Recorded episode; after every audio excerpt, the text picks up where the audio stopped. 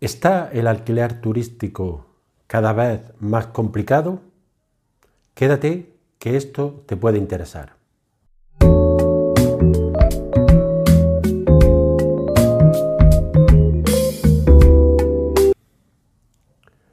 Hola, soy José María Luque de abogado de inmobiliario.com y en el día de hoy te voy a hablar un poco de la problemática de los alquileres turísticos.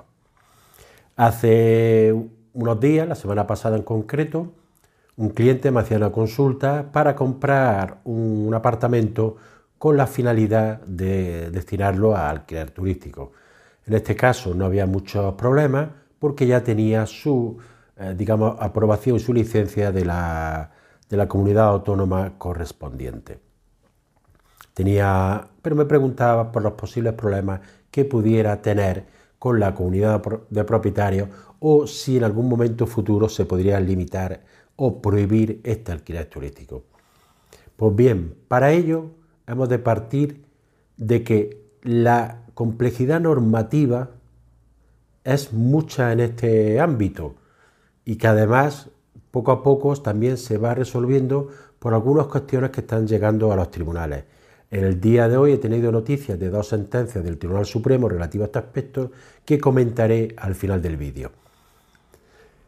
El eh, primer aspecto de ello es que el alquiler turístico tiene una maraña legislativa, tanto de normativa estatal, autonómica, local e incluso por las comunidades de propietarios. Pues bien, yo voy a reducirlo básicamente a tres aspectos. Una, la problemática con las comunidades de propietarios, la posibilidad de prohibición a nivel del ayuntamiento y por último a nivel autonómico.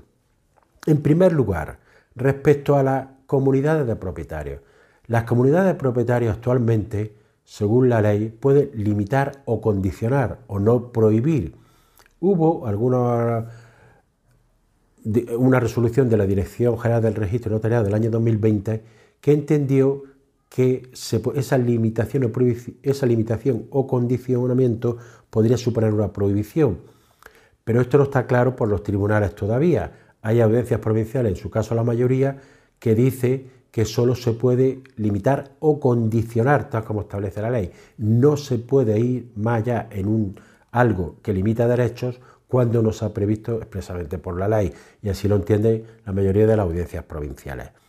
Habrá que esperar a que llegue al Tribunal Supremo la interpretación del artículo 17 de la Ley de Propiedad Horizontal para ver en qué términos queda zanjada la cuestión o bien que el legislador realice una reforma en este sentido, dando a las facultades a la comunidad propietaria de prohibir la eh, instalación de pisos turísticos en sus edificios.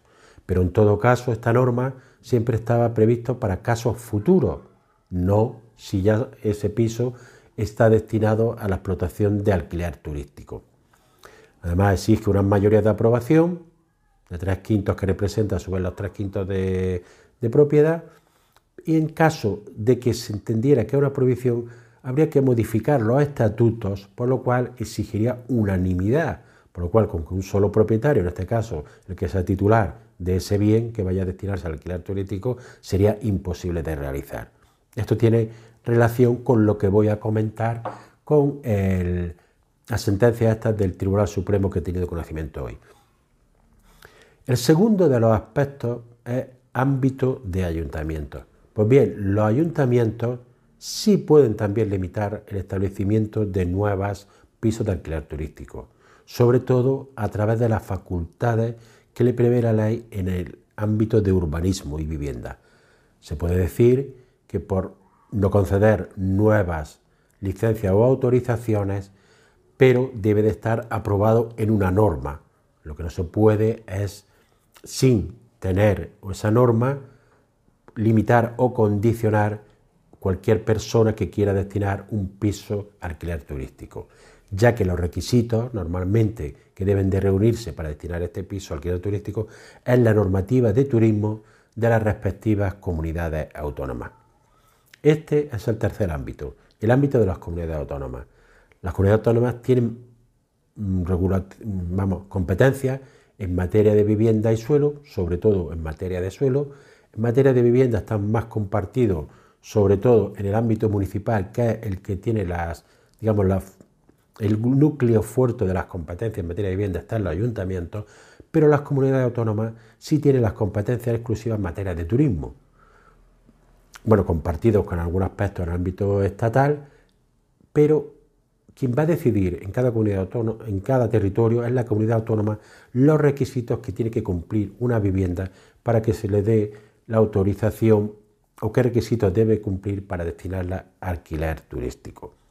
Ya ha habido comunidades autónomas que han llegado a prohibir las nuevas viviendas de alquiler turístico.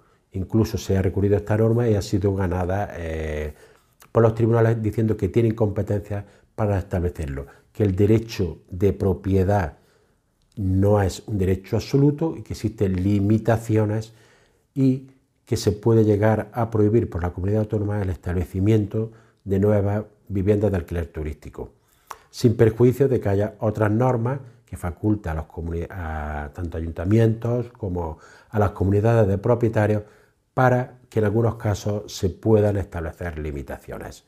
Pues bien, toda esta maraña legislativa sobre todo lo que crea es incertidumbre. Lo que había que dejar claro es, de una vez, poner límites claros y concretos y no estar cambiando las normas cada dos por tres. Y establecer cuándo se pueden establecer viviendas turísticas, dónde se pueden establecer viviendas turísticas en qué límites eh, dentro o en qué proporción dentro de un edificio se pueden establecer eh, viviendas para uso alquiler turístico, los propietarios pueden limitar, la comunidad de propietarios, el establecimiento de viviendas turísticas a futuro, qué requisitos. Todo esto debería de regularse de una forma clara y acabar con esta incertidumbre, porque viene a recordar que el turismo es una de las mayores fuentes de ingresos del PIB en España. Por eso, para todos los inversores, para los turistas, para que se pueda dinamizar, para que sea compatible con el derecho a la vivienda, se debe de regular de una forma clara y precisa. Pero tampoco se deben hacer normas como la ley de vivienda que se aprobó en mayo de este año, que lo que dificultará el acceso a la vivienda de alquiler habitual y ha hecho que, que descienda el número de viviendas que se destinaban a alquiler de vivienda habitual y se hayan destinado a alquiler de temporada o alquiler turístico. Respecto a las sentencias que he conocido hoy del Tribunal Supremo, ya he leído comentarios por ahí que pone golpe al alquiler turístico, varapalo al alquiler turístico. Las comunidades de propietarios podrán prohibir la instalación de pisos turísticos. Todo esto hay que leerlo dentro de sus límites y encuadrarlo en la situación. Vamos a ver, ninguna de estas cosas es cierta. Estas sentencias están para un caso concreto, en concreto dos casos que son los mismos, son similares, y en este caso está más que justificado la decisión que toma el Tribunal Supremo. Comento. En este caso se trata de dos pisos, un edificio que están destinados uno completamente a vivienda y en sus estatutos originarios prohibían el uso de cualquier, el uso o ejercicio de cualquier actividad económica económica en los pisos. Es decir, no se podía ejercer ninguna actividad profesional ni tampoco ninguna actividad económica. Esto estaba previsto en los estatutos, inscrito en el registro de la propiedad en ambos casos. En un caso en el edificio completo y en otro caso se trata de un edificio de bastante altura en el que una planta está destinado a actividades profesionales y locales, creo, y las otras plantas están destinadas a vivienda. Y en esas plantas se querían ejercer eh, actividades de alquiler turístico. Y en el otro edificio era un caso similar. Dentro de los pisos se quería ejercer la actividad de alquiler turístico. Pues bien, el Tribunal Supremo entiende que la prohibición de ejercer cualquier profesión o actividad económica establecido en los estatutos e inscrita en el registro de la propiedad, evidentemente, prohíbe que se pueda ejercer dentro de un piso de esa comunidad el utilizarlo para uso de alquiler turístico, porque considera que es una actividad económica. Esto está claro, evidentemente es una actividad económica porque se da unos servicios y se obtienen unos beneficios pero no porque faculte a las comunidades para prohibir o para que puedan limitar el mismo. Es decir, esto estaba ya previsto en sus normas y lo que se hace es que se pone posterior, pero no solo para los pisos turísticos, sino para cualquier profesión o actividad económica. Esto trasladado a comunidades actuales, habría que ver su estatuto y habría que hacer una modificación estatutaria para poder prohibirlo. Si en una comunidad se prohíbe en los estatutos, ahora se aprueba que no se pueda realizar ninguna actividad, actividad económica o profesional, evidentemente el alquiler, el uso para alquiler turístico está totalmente prohibido. Problema que debe de ser aprobado por unanimidad.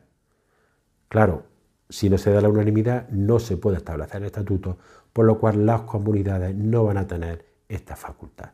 Si te ha parecido interesante este vídeo, te puedes suscribir y darle al like. Nos vemos en un próximo episodio.